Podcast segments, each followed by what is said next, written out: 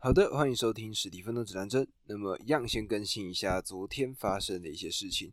那么昨天呢，特别煮了两样东西，一个呢叫做猪排，那另外一个呢叫空心菜。昨天呢就想说要把猪排诶拿出来解冻之后呢，然后拿来煮。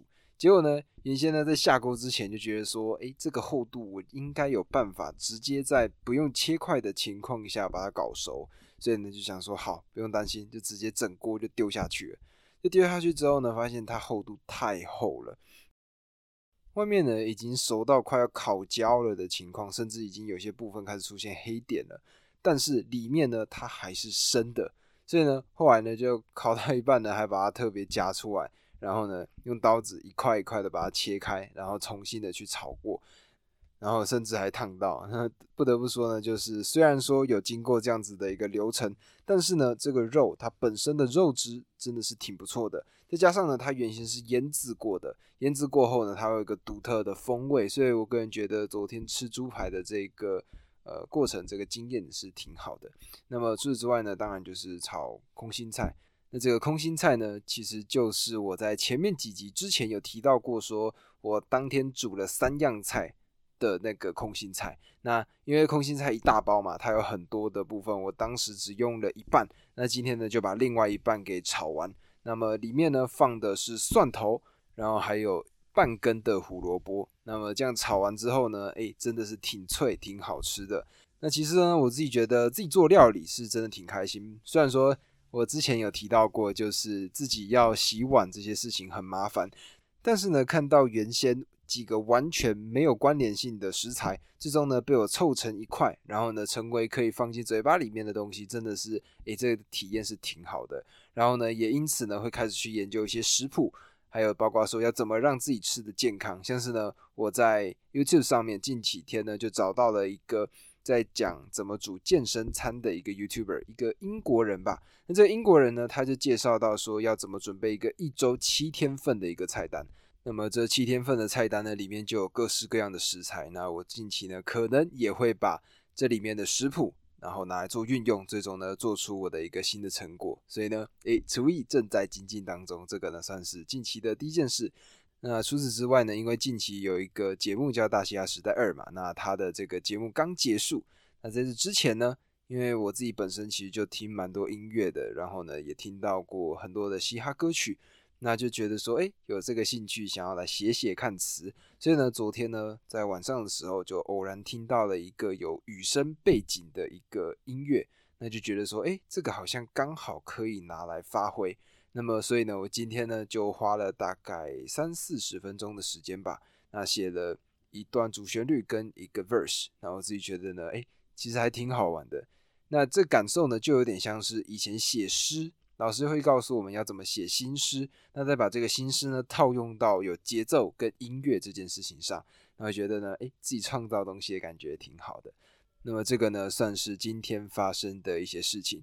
那么我们呢，再回到昨天延续的话题吧。昨天我们讲到什么？昨天呢，我们讲到的事情就是让 AI 来问我问题嘛。那么 AI 问了我哪些问题呢？昨天有三个问题，那么我呢有特别的回答到。那么它有总共十个问题，所以呢，今天呢会继续的把剩下的问题一个一个回答给你们听。那么接续下来呢，昨天的三个问题之后，今天呢就来到了第四个问题。这个问题呢是你认为阅读的好处是什么？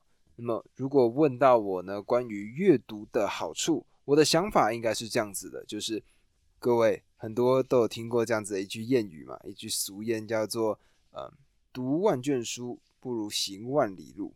那么，但是呢，我觉得这个想法呢，它在某一些层面上，我们可以重新的去做一个思考。就是没错，你确实去行了万里路，而且在这过程中看到了很多事情。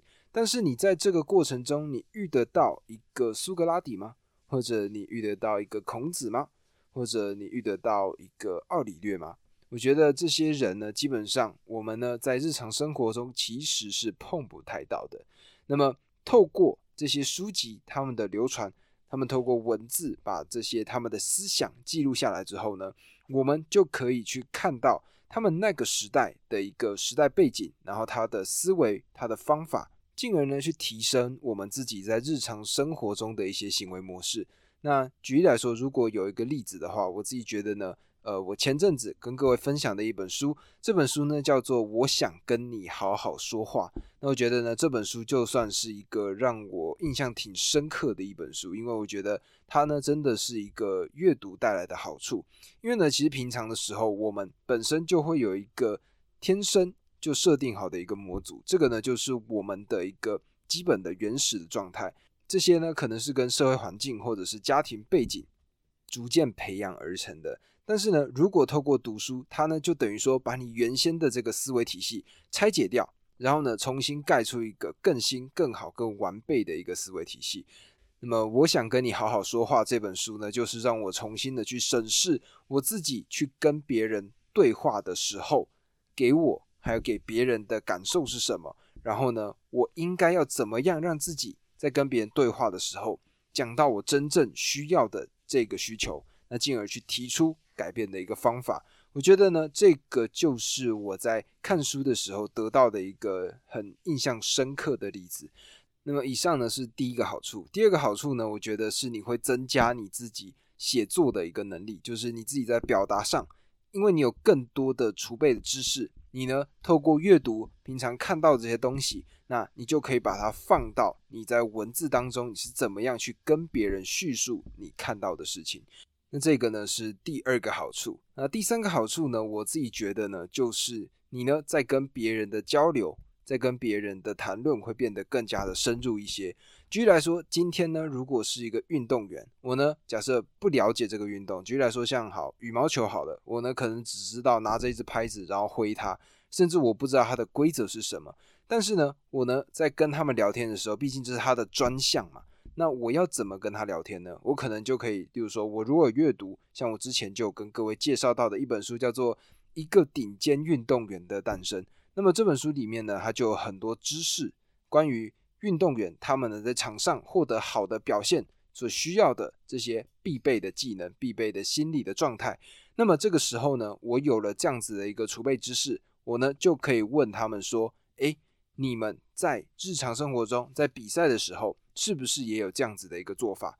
那他们呢，在听完我这样子的问题时候呢，他们也会给出他们在专业领域他们的一些心得，他们的一些想法。而且更重要的就是呢，在透过你这样子跟他交流的过程中呢，别人就会觉得说，哎，你对他的这个专业是有研究、有了解的，那自然呢，这个连接就会变得更加的深刻。那我觉得还有一个额外的一个小的好处，那当然这个呢，我觉得只是单纯的一个心态问题。就是呢，如果今天你在捷运上，那在捷运的这个过程中，或者是公车上，然后呢，别人是拿出手机，然后你拿出你的书的话呢，这个相对应的，一看就知道，哎，不一样。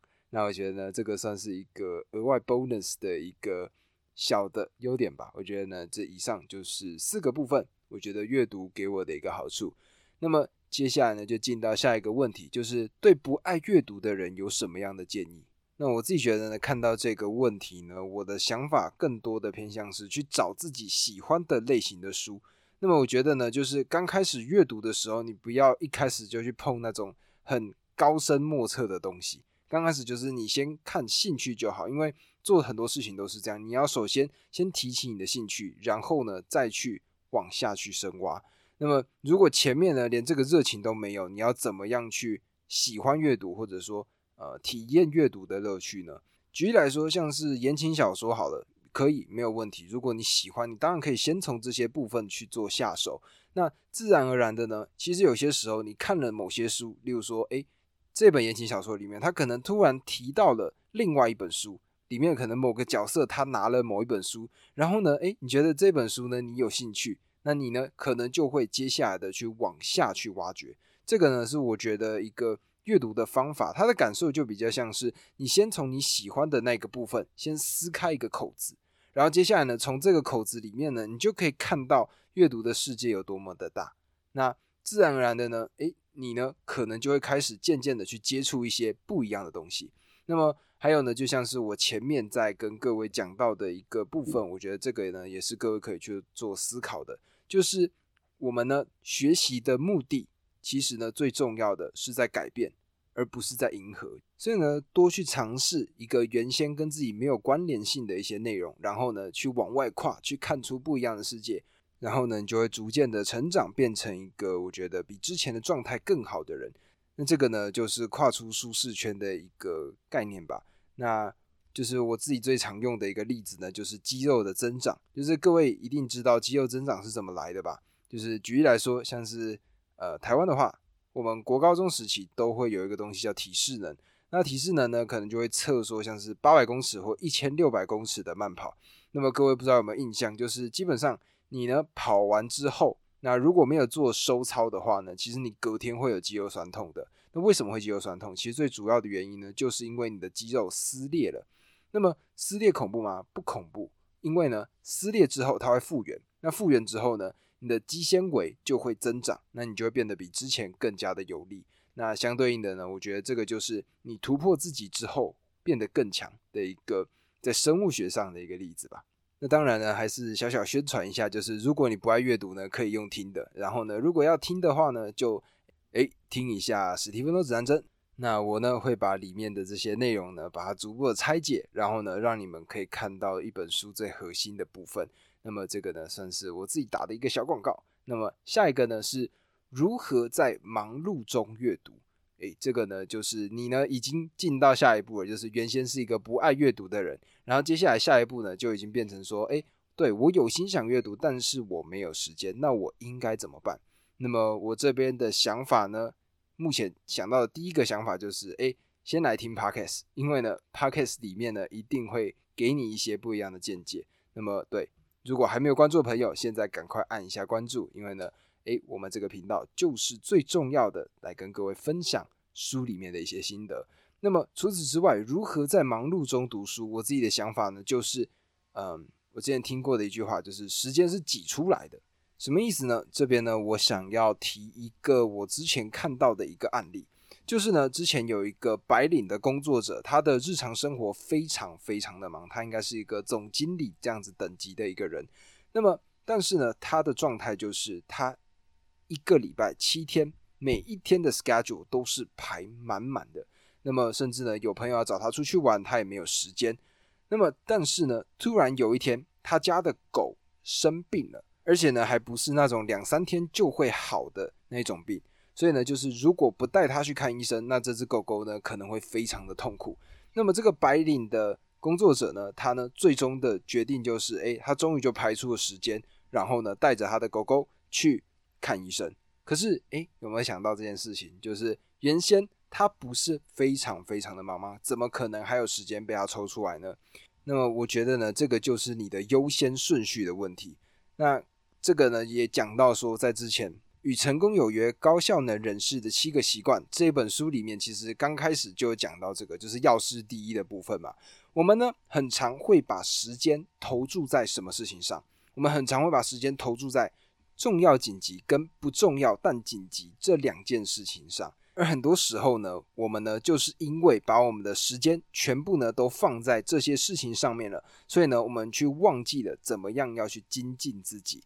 那么，但是呢，如果我们把我们的顺位稍微调整一下，把重要但不紧急放在我们的最首要的位置，那么时间久了呢，这些我们认为重要但不紧急的事情，它最终呢就会给我们。想不到的一些效果。那什么是重要不紧急呢？举例来说，睡觉；举例来说，健身、健康的饮食，还有什么？比如说阅读，这些呢，都是我们平常看起来觉得说，哎，我们可以从这边捞一点时间走，或者呢，不那么在意没关系。但是呢，如果我们把时间放长远的看，这些东西对我们的生活才是影响最大的。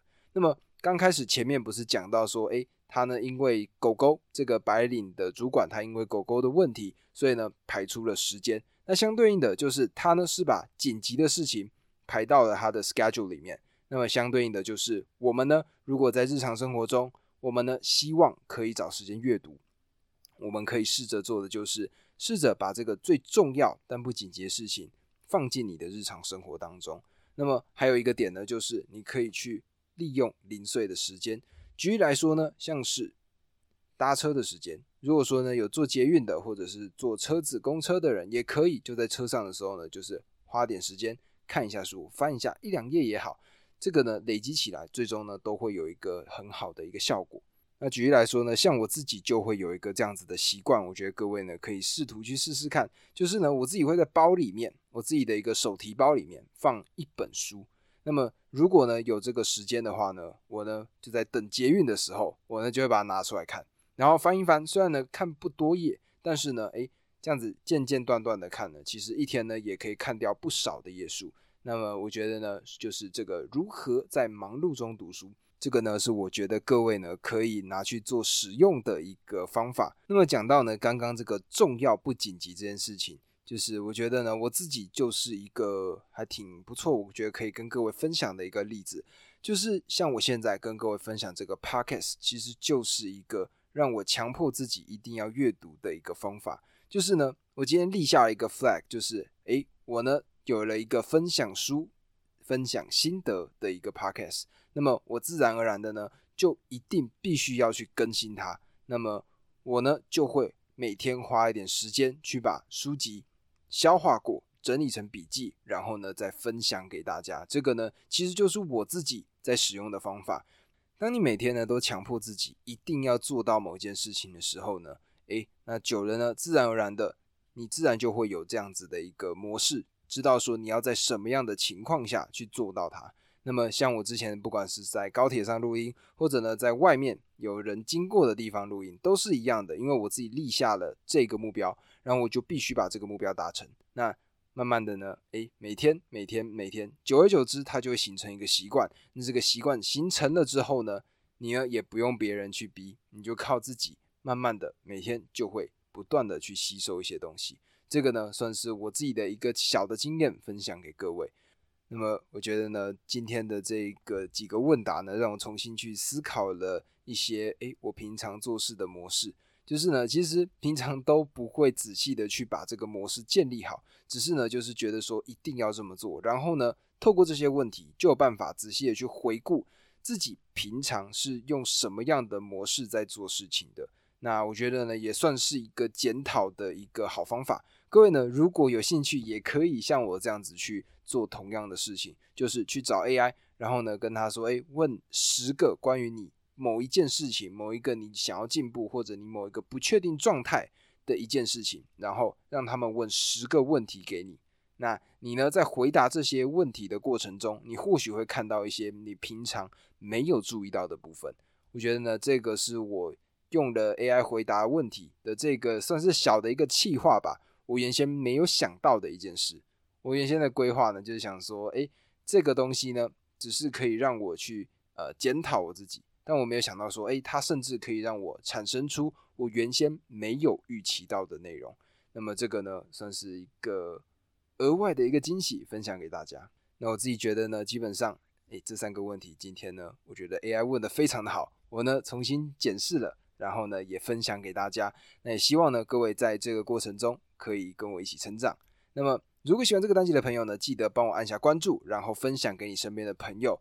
还有就是呢，如果有任何的建议、任何看法，记得在 Apple Podcast 跟 Spotify 底下，它呢都会有这个留言区，各位可以把你们的想法告诉我。那么近期呢，我呢也正在把我的每一个录音档变成影音档，然后丢上 YouTube 上面，所以到时候呢。整个完成之后，各位在 YouTube 上的留言，我呢也会回应给大家。那以上这个呢就是今天单集，我们呢明天见，拜拜。